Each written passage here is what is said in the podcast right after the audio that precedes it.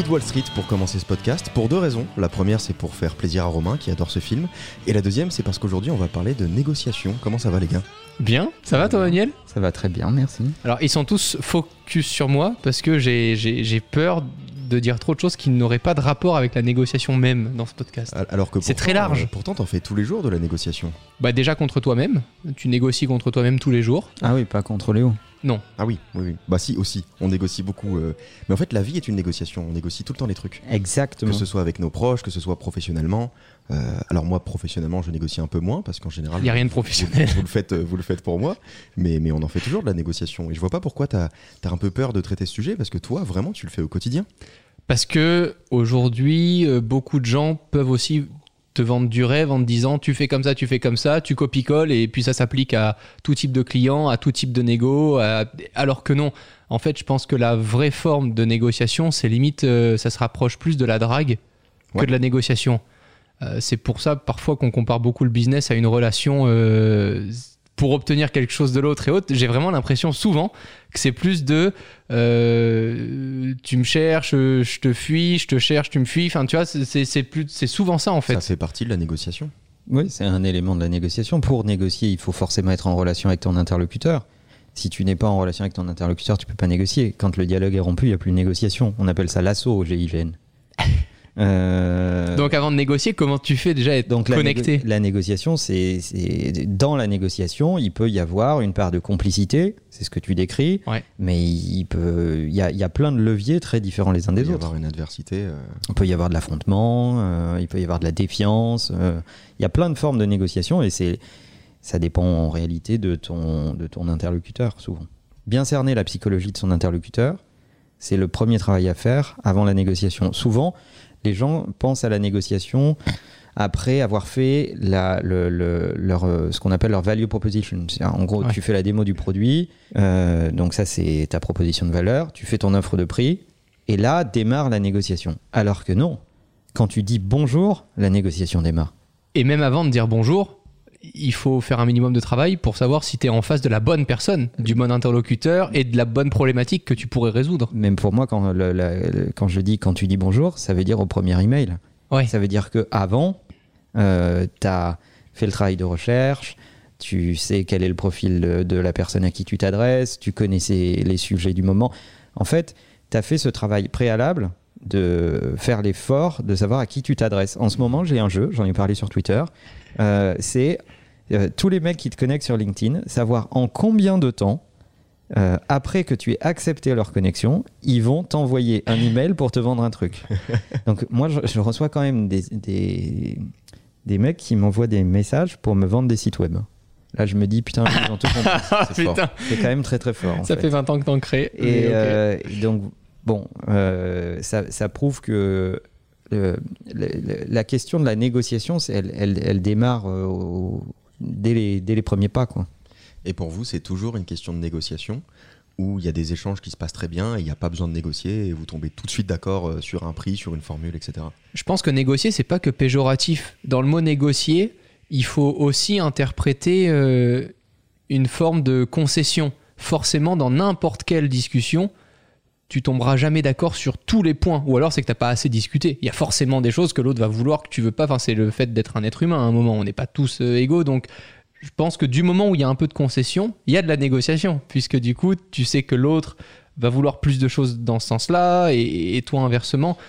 Et puis il y a ce moment où euh, quand la personne est d'accord avec tout ce que tu dis, tu as peut-être aussi envie d'aller chercher un peu plus et de dire bah, si elle est d'accord avec ça, peut-être que je peux aller gratter un petit peu et à ce moment-là, tu, Ça, négocies, euh, tu négocies encore C'est plus. l'histoire de l'humanité. hein. Euh, La négociation, c'est un alignement d'intérêts. Mm. Euh, c'est comment on va trouver une solution pour aligner les intérêts de chacun. Euh, une bonne négociation, c'est pas quand euh, l'un est lésé et l'autre a remporté le morceau. Ça s'appelle une arnaque. Ça, c'est une arnaque, ça dure pas très très longtemps en fait. Une bonne négociation, c'est quand en transparence, tu as dit OK, qu'est-ce qui nous sépare et comment on va essayer de converger. Mais il faut déjà qu'il y ait une volonté des deux parties pour converger. Ouais. S'il n'y a pas de volonté de convergence, alors il peut pas y avoir de deal.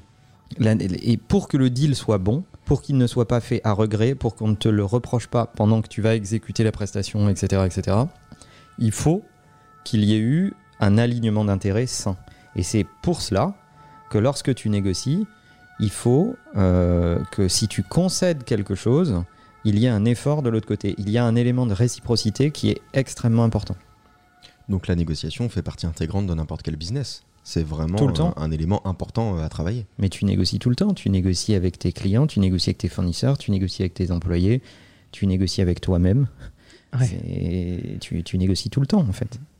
On voulait parler de ce sujet parce qu'on a déjà parlé de qui contacter, comment contacter des clients ou des fournisseurs, etc. Et on n'a pas encore parlé de comment discuter, comment entamer une discussion avec ces gens-là. Donc euh, moi, je voulais voir avec vous quelles sont vos, vos techniques, vos astuces, vos conseils pour, euh, pour entamer une négociation. Cibler les besoins de la personne que tu as envie de contacter. Même si tu rêves de contacter euh, une personne X, euh, juste pour le plaisir et que tu n'as rien à réellement lui vendre pour l'aider, et je parle de lui vendre pas que financièrement, c'est-à-dire qu'il y a une personne, euh, nous tu vois, on est créateurs Léo, il y a forcément d'autres créateurs qu'on adore, on adore leur contenu, etc.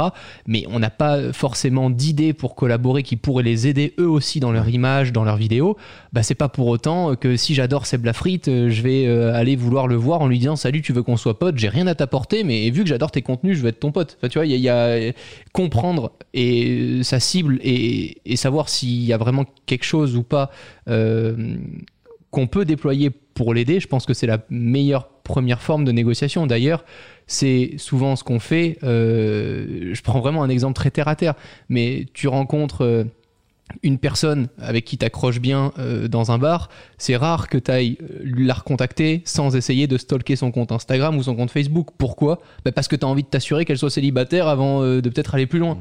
Et donc juste ça déjà, tu rentres déjà dans un esprit de négociation puisque tu as envie de savoir si déjà tu as un peu plus de balles dans ton camp ou pas. Donc toi, la- ta première démarche, c'est euh, quand tu vas voir un client, de comprendre ses besoins, euh, comment tu peux l'aider. Plus avant de, de savoir ce que tu peux lui vendre, c'est comment tu peux l'aider. Si je rêve de contacter tel client, il faut forcément qu'en face, j'ai quelque chose qui soit en phase avec ses objectifs du moment et autres. Sinon, je me dis juste, c'est un rêve. Et les rêves, c'est fait pour euh, être rêvé quand on s'endort, mais pas pour être exécuté. Je vois pas pourquoi contacter tel client si t'as rien qui pourrait t'aligner avec lui, quoi. Tu contactes jamais quelqu'un en croisant les doigts de te dire, tiens, en discutant, peut-être qu'on va trouver quelque chose. Hmm. Bah, si, Tu contactes quelqu'un à partir du moment où il y a déjà des, si- des signes d'intérêt. voilà. Oui, tu contactes pas quelqu'un en lui disant j'aimerais que tu me donnes 1000 euros. C'est ce qui fait qu'on répond jamais aux gens qui nous disent sur YouTube euh, Ah, euh, salut, euh, j'aimerais bien avoir euh, tel PC, tu me le donnes, s'il te plaît? Bah, en fait, non, parce que j'ai rien à y gagner. Voilà, t'as perdu ta négociation. Mais même sans parler de ça, là, on, on va, du coup, on mélange un peu la fin de la prospection et le début de la négociation. Ce qu'on est en train de dire, c'est qu'une bonne négociation, elle, co- elle commence par des contacts de qualité. Ça, c'est la phase de prospection. Savoir prospecter au bon endroit, c'est un sujet hyper important. Si tu contactes des gens pour leur proposer tes services alors qu'ils n'en ont pas besoin, à part te ridiculiser, tu sers à pas grand chose. Et c'est pas parce que tu vas essayer de négocier le fait qu'ils ont que tu es compétitif, que tu es bon, que tu as des bonnes références, que tu es bien placé en prix ou je sais pas quoi, ça ne va rien changer. Euh, si tu essayes de me vendre un truc dont j'ai pas besoin, je vais juste ignorer le- la question. Et souvent, les gens disent Ah, mais mes négociations ne marchent pas, j'ai envoyé des emails, nanana, nanana. Alors que la réalité, c'est que là, on n'est pas du tout dans la négo, on est juste dans la prospection. Et il faut revoir les méthodologies de, pro- de prospection. Là-dessus, il y aurait beaucoup, beaucoup de choses à dire. Sur la négo, moi, ce que, ce que, ce que je pourrais dire, enfin, il y a pas mal de points, mais le premier, c'est que euh, la négociation ne doit pas être un moment douloureux. Les gens qui s'y prennent avec brutalité euh, ne, ne gagnent pas souvent. Ça peut passer de temps en temps. Mhm. Il y a quelques. C'est rare, mais il y, a, il, y a quelques, il y a quelques exceptions où il y a des gens qui aiment se faire maltraiter, mais globalement, c'est quand même l'exception. Euh, il, il vaut mieux avoir un dialogue constructif et essayer de regarder la situation euh, euh, ensemble et, et surtout écouter les gens, ce qui serait ma deuxième astuce. Parce que beaucoup pensent que la négociation est en rapport avec le prix, alors qu'il y a des tonnes d'autres paramètres sur Mm. lesquels on peut jouer sans dégrader le prix. Et le, le problème du mauvais vendeur, on va dire, c'est que euh, il va faire son, il va faire son offre Sans écouter. sans rien écouter, Voilà. et ensuite il va attaquer tout de suite la conversation par je peux vous faire un prix. Mhm. Alors que ça se trouve, moi le, le prix m'allait très bien, et par contre son délai me posait un problème. Je veux peut-être que ça aille plus vite, Euh, ou au contraire, je veux peut-être que le projet se fasse un peu plus tard parce que là c'est pas le bon moment, j'ai pas le temps. Donc un, il faut pas s'y prendre comme un bourrin. Deux, il faut prendre le temps d'écouter. euh, et de bien comprendre quels sont les points qui ont de la valeur et ceux qui n'en ont pas euh, pour ton interlocuteur avant d'aller sur le prix comme un bourreau. I'm Sandra, and I'm just the professional your small business was looking for. But you didn't hire me because you didn't use LinkedIn jobs. LinkedIn has professionals you can't find anywhere else, including those who aren't actively looking for a new job but might be open to the perfect role, like me. In a given month, over 70% of LinkedIn users don't visit other leading job sites. So if you're not looking on LinkedIn, you'll miss out on great candidates like Sandra. Start hiring professionals like a professional. Post your free job on linkedin.com/people today. Un exemple que j'ai appris avec Imakina, c'est le fait qu'au tout début, de mon côté, j'étais contacté par un client qui me disait qu'il aimait bien mes vidéos, qu'il voulait collaborer avec moi. Ben, J'allais forcément, direct, d'entrer dans le call, essayer de l'impressionner avec des idées de vidéos et autres, pour qu'au final, au bout de 20 minutes, il me dise Ah non, mais en fait, on voulait t'inviter à une soirée et faire une- un post Instagram. Et en fait, juste parce que je lui ai pas posé la question de c'est quoi tes objectifs, qu'est-ce que tu imagines faire, pourquoi est-ce que tu m'as contacté, trois questions qui sont vraiment classiques et qui Ouais. paraissent naturelles. Moi, j'arrive et je veux direct impressionner, de montrer que j'ai la plus grosse. Regarde, on va faire ça avec les grosses caméras, on va faire le truc, le machin, le truc. À la fin de la fin, le client me dit bah, c'est génial, mais en fait, ça c'était il y a deux mois. Et aujourd'hui, c'est juste pour une soirée que je te contacte. Ouais, Et ça, c'est une temps. erreur de débutant. Tu perds du temps et puis tu passes pour un con. Et tu, tu perds de la valeur puisque tu lui as transmis. Exactement. Souvent, je dis aux équipes euh, en égo, c'est un moyen mémotechnique, hein, mais en égo, je dis souvent le premier qui parle a perdu. Euh, et ça, c'est une façon de dire aux équipes écoutez, posez des questions, comprenez quelle est la problématique, essayez de comprendre ce qui a de la valeur pour votre interlocuteur. Ce qui a de la valeur, du coup, va- ne, ne va pas être négocié. Ce qui en a moins, il va falloir certainement discuter ou aménager les parties qui ont moins de valeur pour lui. Mais, euh, mais si euh, le- le- tu parles tout le temps, tu monopolises la parole, tu es dans un grand monologue, tu fais ta présagence. Déjà, c'est hyper désagréable parce que quand tu écoutes quelqu'un qui veut te vendre une solution, déjà, tu es dans une, euh, une position où euh, tu fais preuve d'humilité puisque tu lui donnes du temps, t'écoutes, euh, etc. Et tu as un problème à résoudre, sinon que tu serais pas là, en fait. Mm. Euh, donc, c'est plus agréable d'avoir en face de toi quelqu'un qui s'intéresse à toi, qui te pose des bonnes questions, qui essaye de comprendre quel est le problème, euh, plutôt que de te vendre absolument une solution à un problème que tu n'as pas. Et c'est ce que je dis euh, souvent sur les vendeurs euh, bourrins. Genre, bah, je, je dis souvent, euh, quand tu es un marteau, tu as tendance à voir tous les problèmes comme des clous, parce que Mhm. c'est la seule chose que tu sais régler. Euh, or, le- la réalité, c'est que si tu t'intéresses vraiment bien aux problèmes de tes interlocuteurs, ça va être beaucoup plus facile créativement d'apporter des solutions sur mesure qui font de la valeur et qui sont, du coup, moins à même d'être négociées. Parce que si tu fais de la valeur, si tu réponds à un vrai problème, ben la personne en face, elle va se dire Ok, ben ça colle pile poil avec ce que je veux, c'est exactement mon sujet, c'est exactement le timing qui est le mien, ben j'ai pas besoin de négocier.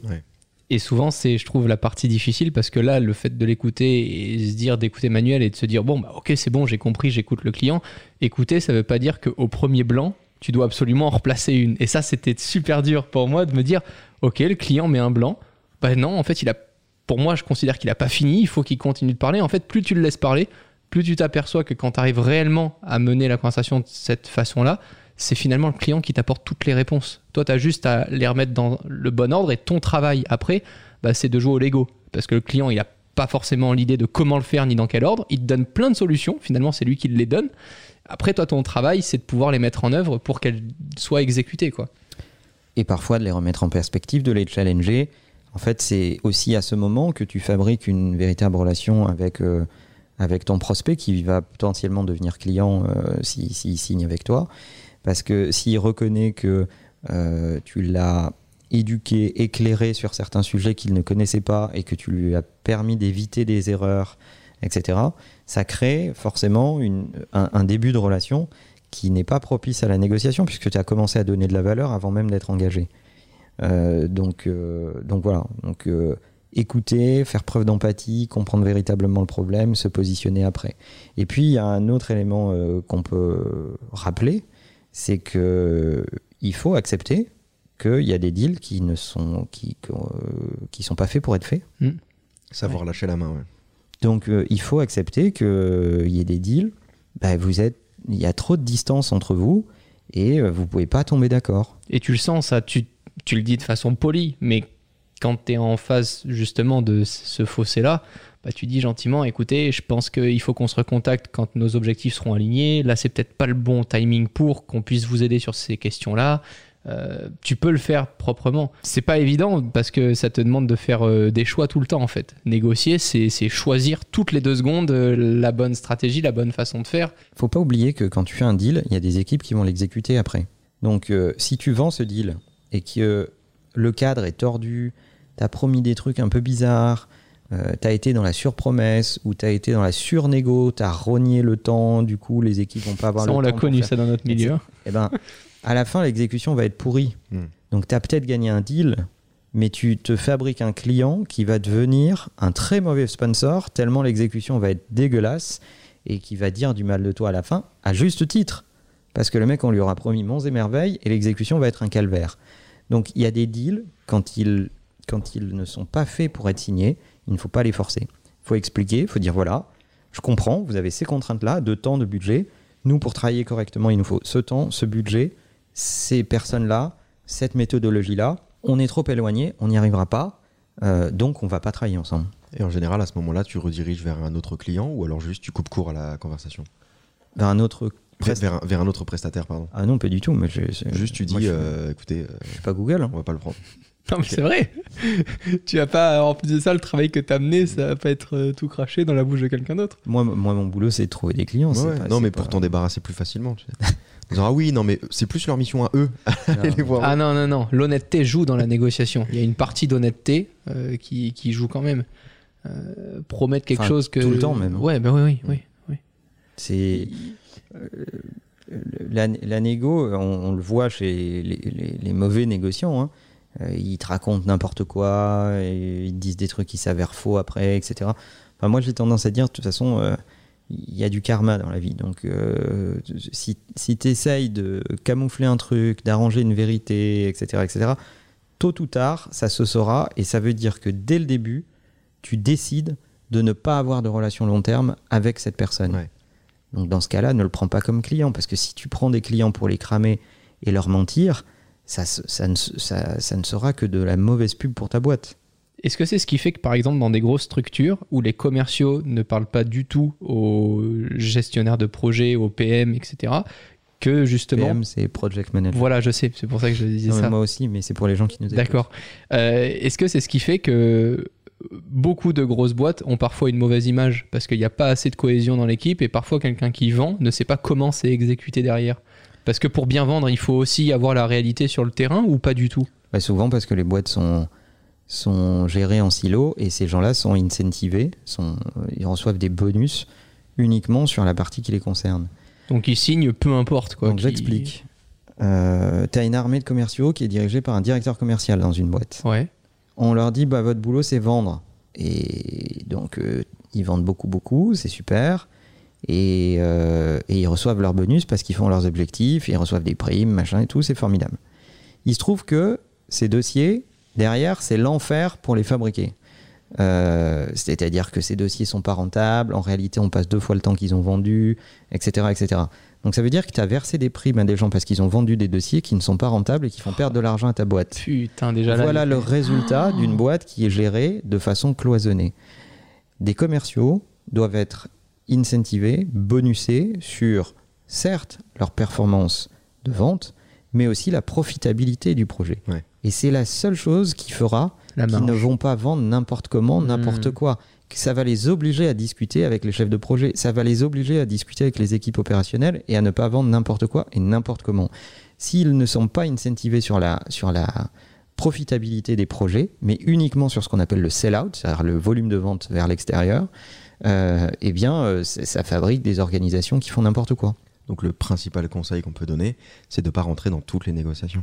De oui, il faut savoir abandonner des négos. Et puis, si vous, euh, vous êtes à même de, enfin, si vous êtes en position de diriger des équipes de vente, etc., etc., eh bien, euh, intéressez-vous à la, à la profitabilité des projets dans, dans leur globalité et essayez de faire des ventes intelligentes. Des ventes qui, un, produisent de la valeur pour vos clients, deux, qui ne détricotent pas la valeur pour vous, parce que ça ne sert à rien de faire des ventes qui euh, euh, amènent dans l'organisation des projets qui ne sont pas rentables.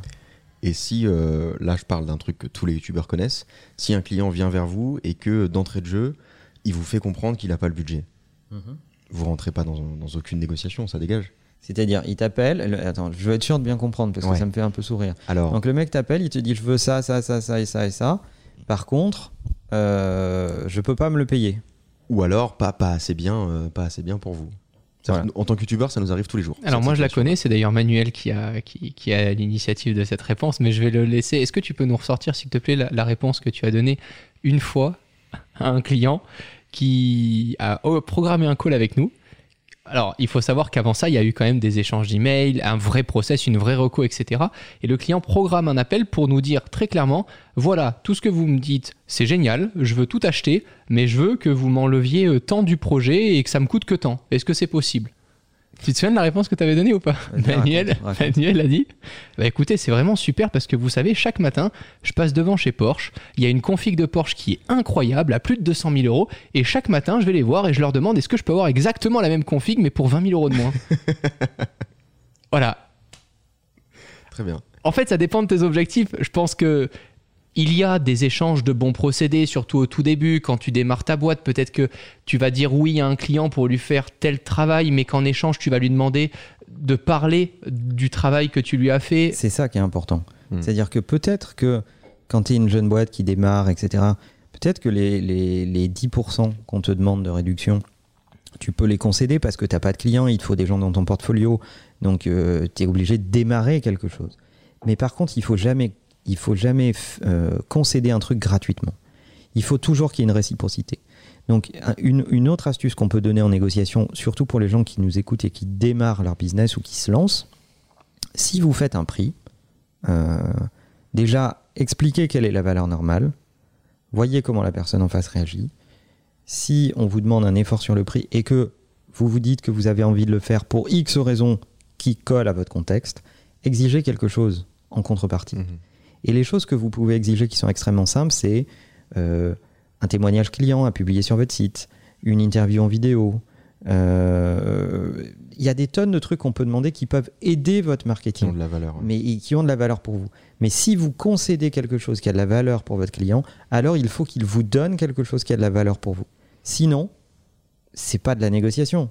Sinon, c'est un c'est c'est- c'est un jeu de, de c'est un, c'est un jeu de garçon quoi, Et si vous n'avez pas besoin de ça, pour rester poli. plutôt que de baisser votre, euh, votre prix, Ah, proposez, euh, pas votre froc, pro- au contraire, voilà, baissez votre prix si vous voulez pas baisser votre froc. Au contraire, proposez d'offrir quelque chose en maintenant le prix. Si vous avez un projet que vous voulez vendre 1000 euros et que la personne vous dit Ah, tu me fais un petit prix, on le fait à 850, bah, tu dis Écoute, on reste à 1000 euros, mais par contre, je te fais deux photos en plus, session de droit libre pendant 6 mois. Parce que ça aura plus de valeur et plus d'impact par la suite dans tes négociations. Cette personne en face se dira ah non je l'ai pas payé 850 je l'ai payé 1000 euros la dernière fois. Il se souviendra peut-être plus que tu lui avais offert deux photos puis c'était une fois que tu lui fais euh, un cadeau. Le mec va pas te redemander à chaque fois qu'il veut bosser avec toi un cadeau. Donc euh, ça c'est aussi une forme quand t'as pas vraiment de besoin d'essayer de proposer quelque chose vaut mieux offrir quelque chose que de baisser ta ta valeur. On parlait de personnes qui commencent leur business, qu'elles peuvent accepter de donner de la valeur en échange de valeur, mais pour leur business à eux. Pas, pas de la valeur personnelle. C'est-à-dire que si moi, une marque me propose de m'envoyer des trucs qui ont rien à voir avec mon travail, je vais jamais l'accepter. Euh, par contre, si je commence mon business, que j'ai pas trop de matériel et qui me propose du matériel qui est important pour mon travail, qui va tout changer, etc., à ce moment-là, je commence à entamer le- la négociation. Si ça correspond à un investissement que tu t'apprêtais à faire pour euh, produire plus de valeur dans ton travail, ça peut s'entendre. Après, euh, c'est pour ça qu'on a inventé l'argent, hein, c'est pour euh, sortir du troc. Moi, je suis pas voilà, je suis pas exactement ok avec ça parce que du coup, la personne qui négocie avec toi n'a jamais l'argent au centre et je pense que même si elle te paye un tout petit peu, mais vraiment symboliquement, si tu fais euh, une facture de 200 euros pour euh, une journée estimée de travail, mais qu'elle t'offre une caméra, tu repartiras pas du deal en te disant bah elle a rien payé du tout. Au moins dans sa tête, tu auras une petite valeur. Elle sera petite, mais au moins tu en auras une. Je suis d'accord avec ça, mais on est d'accord maintenant avec notre position où effectivement nous on fonctionne plus du tout comme ça. Mais à l'époque où on commençait notre chaîne YouTube, euh, c'était un peu c'était un peu différent. On acceptait ce genre de choses. Donc est-ce que c'est- est-ce qu'avec du recul c'est une bonne chose? Et est-ce que est-ce que tu le recommandes toi Romain? En fait, je pense que ça n'a pas de rapport avec le fait que tu démarres ou que tu ne démarres pas. J'en ai rien à foutre que tu t'adresses à Romain, on est bien d'accord. Euh, et, et je pense que c'est un rapport avec la maturité du marché. C'est-à-dire que quand un marché débute, euh, il n'est pas encore mûr, il n'est pas encore mature, donc il essaye d'utiliser les, les expressions les plus simples du business. C'est euh, pétrole contre nourriture, en fait. C'est je te file des produits euh, et ça te fait bouffer. Quand un marché est devenu mûr, mature et qu'il s'est professionnalisé, Mhm. eh ben, on n'accepte plus ce type de deal. Ouais. Parce qu'il est devenu professionnel. Donc, je dirais, moi, perso, à quelqu'un qui démarre aujourd'hui, plus ce que disait Romain, c'est-à-dire, ok, tu peux être rémunéré si tu es vraiment tout petit et que tu démarres un peu en budget et des fois occasionnellement en produits complémentaires, mais il faut toujours qu'il y ait du budget au milieu. Pourquoi? Parce qu'aujourd'hui, le marché de l'influence marketing, il est mature. Et il y a des tarifs sur les choses, et il y a, il y a une certaine maturité à ce marché. Et à ne pas pratiquer euh, les us et les coutumes de ton marché, tu te mets hors marché. Mhm. Donc tu as tendance à être ne plus considéré comme un professionnel, mais comme un amateur éclairé. Bah ça c'est hyper important parce que je pense qu'il y a plein de gens qui nous écoutent et qui euh, font qui font du travail, qui fournissent du travail et de la valeur à des marques, à des sociétés en échange de pas grand chose, voire en échange de rien, sous prétexte que ça leur apporte de l'expérience. Donc de, de dire ça, je trouve que c'est hyper important. Oui, oui, il faut faire attention à ne pas verser dans la prostitution non plus. Alors moi je me suis intéressé un peu au sujet de, de la négociation. Ah bon j'ai lu Ah, un résumé de livre. Ah, J'ai pas lu le livre en entier, mais je compte le faire parce que le résumé que j'ai lu était très intéressant. est-ce que tu as lu le livre de Chris Voss? Tout à fait, qui s'appelle Ne coupez jamais la poire en deux. Voilà. euh, de Chris Voss. Chris Voss, un- c'était un, négociateur du FBI. Euh, donc je pense qu'il est assez solide sur le- la question de la négociation. C'est génial ça. Et j'ai retenu cinq, cinq techniques qui m'ont intéressé, voire intrigué parfois. Et euh, vous allez me dire ce que vous en pensez. Ah, si on parle de technique, j'en ai des petites de merde aussi, ça me fait Eh rire ben voilà, ça d'ailleurs. Je les teste on finira, souvent. On finira par ça. Bah, tu pourras tester celle de Chris Voss. Ok. Et je suis curieux d'avoir euh, d'avoir ton retour parce qu'il y en a certaines qui, qui m'intriguent. Je vais passer pour le mafieux en fait dans l'équipement. C'est mort. La première, c'est de faire en sorte de commencer la négociation en obtenant un non. Oui. Pourquoi? Parce que les gens feront toujours tout, de toute façon, pour exprimer leur droit de dire non. Donc faites en sorte qu'il arrive au début de la négociation et non à la fin. Qu'est-ce que vous en pensez de ça? Alors, un peu deux- romancé. Non, non, c'est vrai. Il y, a deux, Ah ouais il y a deux écoles. Il y a celle-ci qui dit de toute façon, par nature, tu demandes quelque chose à, euh, à un inconnu, comme tu es un inconnu. Passe partout euh, on va pas relever. euh, tu. euh, Elle est géniale. elle est pas mal. elle Elle est est pas mal. incroyable. Euh, comme tu es un inconnu, euh, on a tendance à te dire non. Euh, parce que bah, par nature, on n'a pas envie d'acquiescer à quelqu'un qu'on ne connaît pas. J'essaye d'être sérieux, malgré les deux zouaves qui ont, sur un jeu de mots, je les ai perdus en fait. ok Donc ça, c'est la première technique, c'est celle qu'expose Chris Voss dans son livre, Mhm. que je peux comprendre. Moi, je pratique pas trop celle-ci.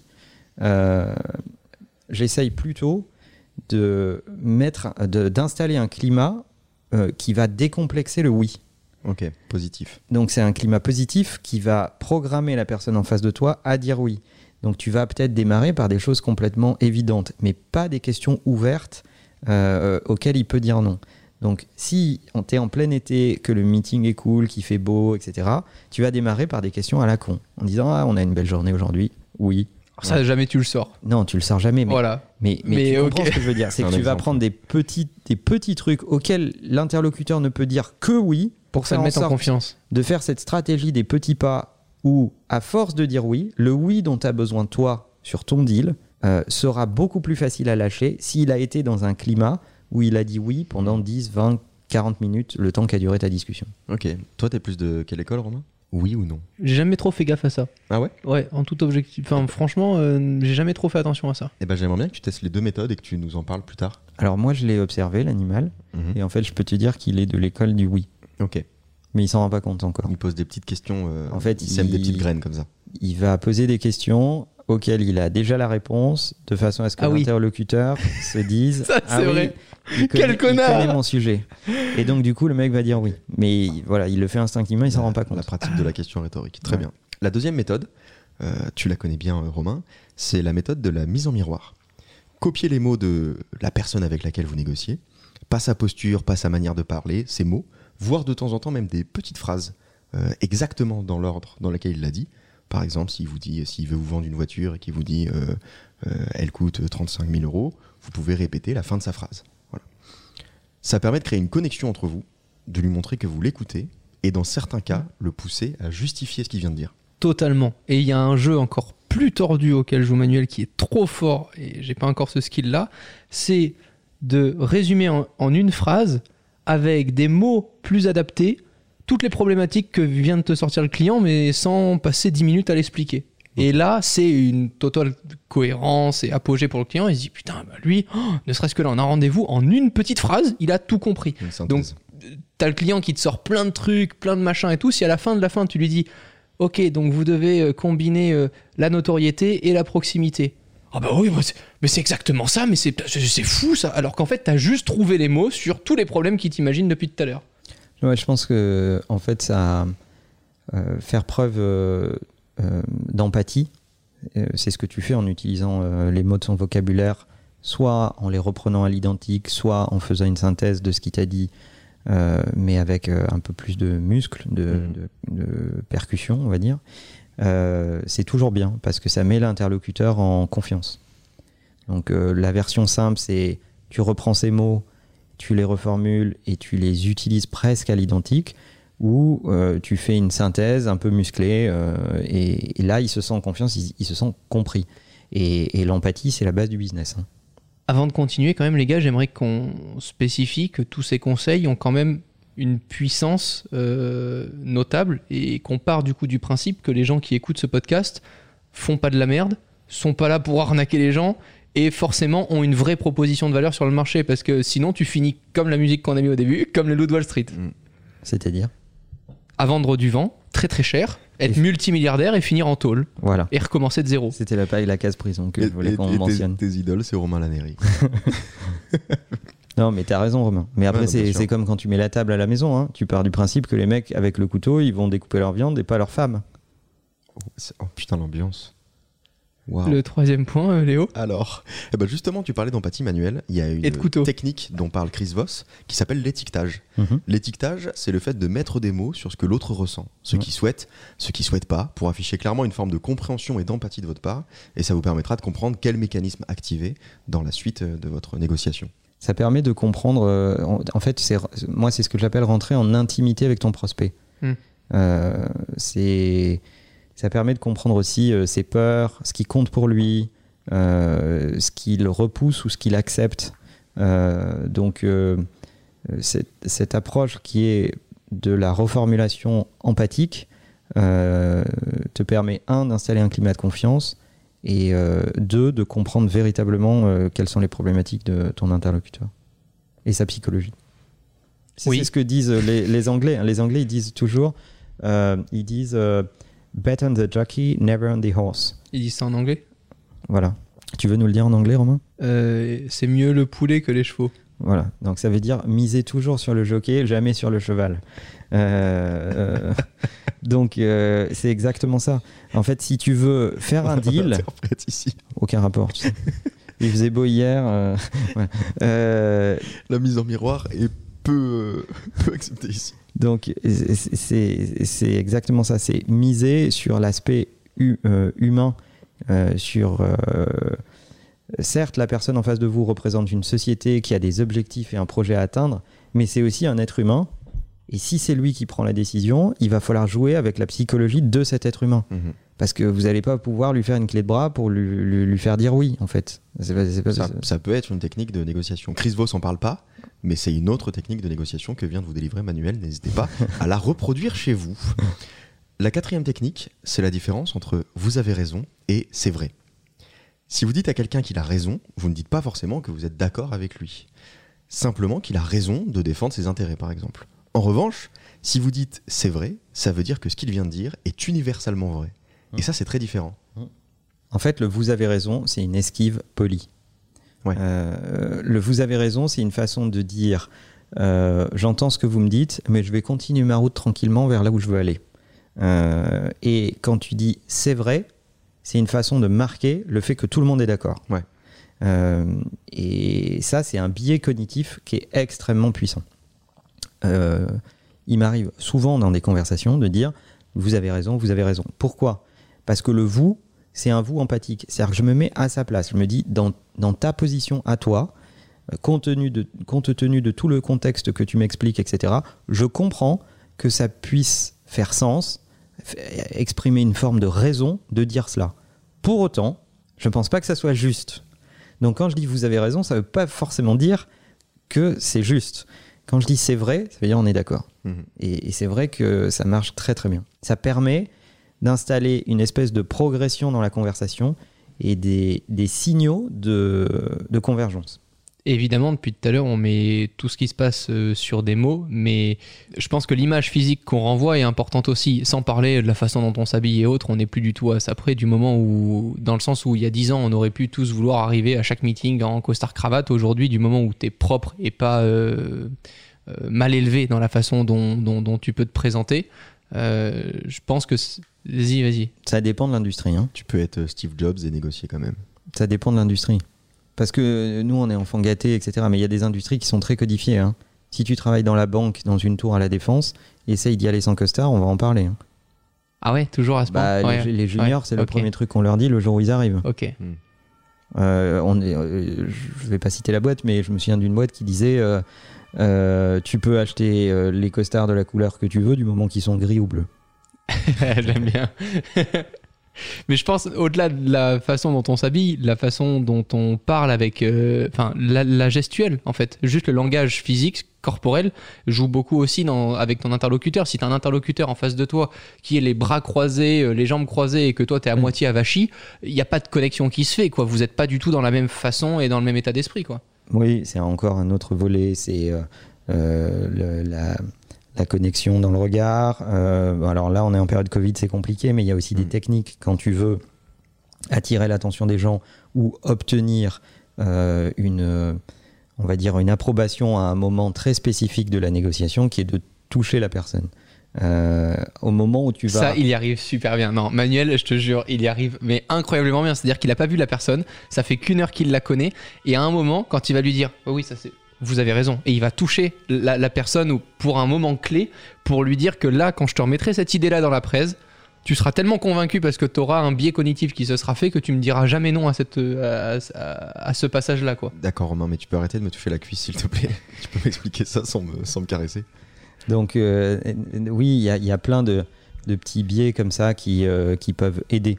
Euh, quand tu es sur un point dur de négo, effectivement, on, est- on- on reste des mammifères, hein, donc c'est aussi faire preuve de, de compassion, tu vois toucher l'avant-bras. Alors, il y, a des- il y, a, il y a quand même des zones socialement acceptées, euh, mais euh, l'avant-bras, l'épaule, euh, la main, c'est limite. Ouais. Ouais, Euh, surtout en période Covid. Bon, en période Covid, ces, ces techniques, tu peux pas trop les utiliser en fait. Mais- J'ai lu récemment que ça pouvait aider de t'asseoir plutôt qu'en face de la personne, à côté d'elle. Mm. Oui, bien sûr. C'est un que signal du de même côté. Et c'est un signal de collaboration. Surtout quand tu regardes une présentation ou quelque chose qui est affiché. C'est un signal de on va faire quelque chose ensemble. D'ailleurs, dans la grande distribution, ils sont très connus pour ça.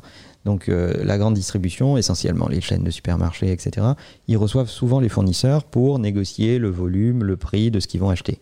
Donc, c'est comme ça qu'ils massacrent les agriculteurs. euh, Après leur autres. avoir bourré la gueule, c'est ça Euh, en fait, pas du tout. Ah. Ils les font attendre dans des salles d'attente surchauffées, sans Oh. clim Quelle horreur. et sans eau. Sérieusement? Ouais, ouais, ça existe, c'est des vraies techniques en fait. Donc ils foutent les salles à 26 ou 27. Ils arrivent dans des bureaux d'acheteurs, de, directeurs des achats, et les chaises, les pieds des chaises sont plus bas que la moyenne pour que le, le- le- le- le pauvre vendeur, le pauvre mec qui est là pour euh, négocier, ait un sentiment d'infériorité. Donc il est face à un bureau élevé, un mec est assis en hauteur, et l'autre, il est assis sur une chaise beaucoup plus basse. Oh. Et, euh, C'est une méthode stalinienne en fait. et, et ça, et ça, c'est des techniques qui, utilisent, qui Mais- sont utilisées euh, très régulièrement. Mais n'achetez surtout pas sur Amazon, c'est le mal. Là, ça n'a aucun rapport avec Amazon, mais. euh, Bah, la grande distribution. euh, sont non, grands- non, c'est pas vrai. Je je suis pas d'accord avec ça parce que Amazon, euh, 70% du business d'Amazon est fait avec euh, des gens qui viennent de la marketplace en fait, qui sont en fait des petits commerçants qui, qui utilisent Amazon comme un canal de distribution et sans lesquels, euh, sans Amazon, ils pourraient pas distribuer leurs produits. C'est c'est pas ce que je disais. Ce que je disais, c'est que euh, on parle, c'est souvent la grande distribution qui attaque Amazon en disant qu'il faut surtout pas acheter chez eux, etc. C'était une Mm. vanne par rapport à ça. Ah ok ok. c'était pas, c'était pas pour les attaquer. j'avais pas, j'avais pas capté. Mais la grande distrib, c'est quand même le mal. hein. C'est, alors ils ont tendance à se réformer, à essayer de devenir plus responsables, etc. Mais enfin, c'est, ils ont, ils ont quand même une grande tradition de la domination qui est compliquée. En fait. La cinquième technique que j'ai retenue, il y en a plein d'autres. hein. Le, le livre est très complet, je compte le lire et je vous invite à le lire également parce qu'il a l'air très intéressant. Celle-là, ça m'intéresse d'avoir votre avis sur la question. C'est le titre du livre, Ne coupez jamais la poire en deux. Hmm. Alors Chris Voss, il est totalement opposé à une négociation de, de compromis, hein, ça l'intéresse pas. Il n'est pas tout à fait pour le concept du pas vers l'autre, t'en parlais un petit peu tout à l'heure euh, Manuel. Euh, donc c'est à prendre avec des pincettes parce que lui, sa négociation, c'était quand même euh, de dealer avec des gens euh, qui menaçaient de faire exploser des bâtiments. Donc peut-être que euh, ça s'applique pas à tous les business. Mais c'est sûr que la négo ne peut pas être tu le fais péter à moitié et on en reste là. Oui, c'est- forcément plus compliqué. Ouais. Mais sa vision d'une négociation, c'est de ne surtout pas faire un pas vers l'autre et de ne surtout pas trouver un compromis qui arrange les deux parties. Qu'est-ce que vous en pensez de ça? Moi, je préfère sortir d'une négociation la tête haute en sachant que ça va vraiment aider le client qui nous a fait confiance en notre expertise, etc. Et qu'on a dû lui tordre le bras pour réussir réellement à lui faire comprendre ce qui allait réellement l'aider, plutôt que d'essayer de lui faire plaisir et de sortir la tête en me disant bon bah j'ai signé un truc. Je préfère soit euh, être sûr d'avoir vraiment aidé en face la personne, soit de ne pas le faire du tout. Une bonne négo, c'est pas une négo qui dit on va prendre la liste de tout ce que tu veux et que je ne t'ai pas donné jusqu'à présent, on va prendre la liste de tout ce que moi je veux et que je ne t'ai pas donné jusqu'à présent et on va faire moite-moite. Mm. Ça, c'est pas une bonne négo. Et c'est en ce sens que je suis d'accord avec ce qu'il dit, qui me semble, euh, en mémoire, être un des chapitres les plus intéressants du livre, de mon point de vue. Euh, mais je pense qu'une bonne négo, elle essaye d'être, euh, de le débat et de dire, ok, l'objectif commun, c'est celui-là. Donc l'objectif commun, dans le cas de Chris Voss, c'est euh, est-ce que tu veux mourir? Parce que si tu veux mourir, on n'a plus besoin de se parler. Dans deux secondes, j'ai les mecs qui rentrent et qui te shootent. Si tu tiens un minimum à la vie, si tu penses à tes enfants, donc du coup il utilise tous les ressorts euh, en général affectifs, il fait, ils font venir euh, la femme en hélicoptère, euh, les enfants pleurnichant en disant quand même c'est Noël dans deux semaines, etc. etc. Et donc si tu tiens un minimum à la vie, on là, là, euh, là, on va pouvoir faire quelque chose. Donc euh, oui, une, bonne négo, c'est pas couper la poire en deux et prendre la moitié des- concessions de chaque côté. Une bonne négo, c'est essayer de se dire, ok, qu'est-ce qui produit le plus de valeur? Comment chacun sort de sa posture?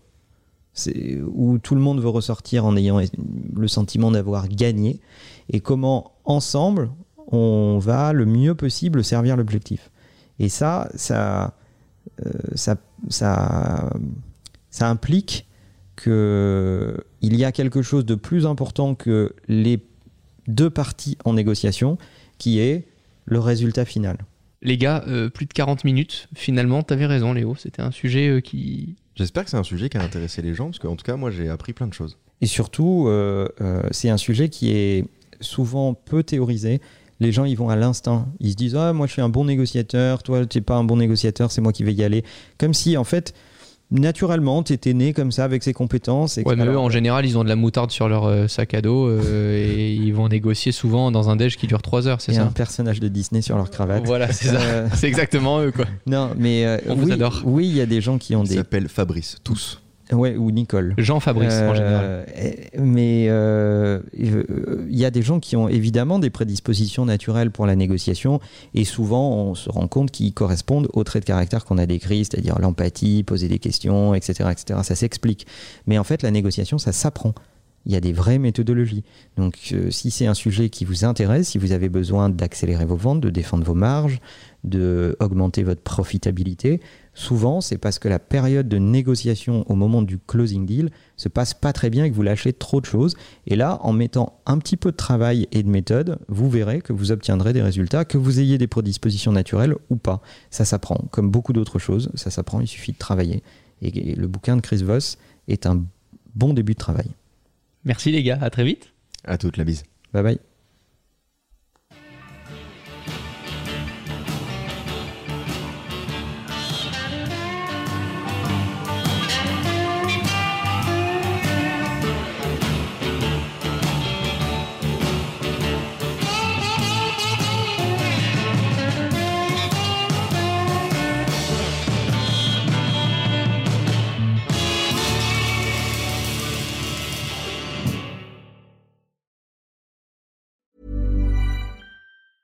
Planning for your next trip? Elevate your travel style with Quince. Quince has all the jet setting essentials you'll want for your next getaway, like European linen, premium luggage options, buttery soft Italian leather bags, and so much more. And is all priced at 50 to 80% less than similar brands. Plus, Quince only works with factories that use safe and ethical manufacturing practices. Pack your bags with high-quality essentials you'll be wearing for vacations to come with Quince. Go to quince.com slash pack for free shipping and 365-day returns.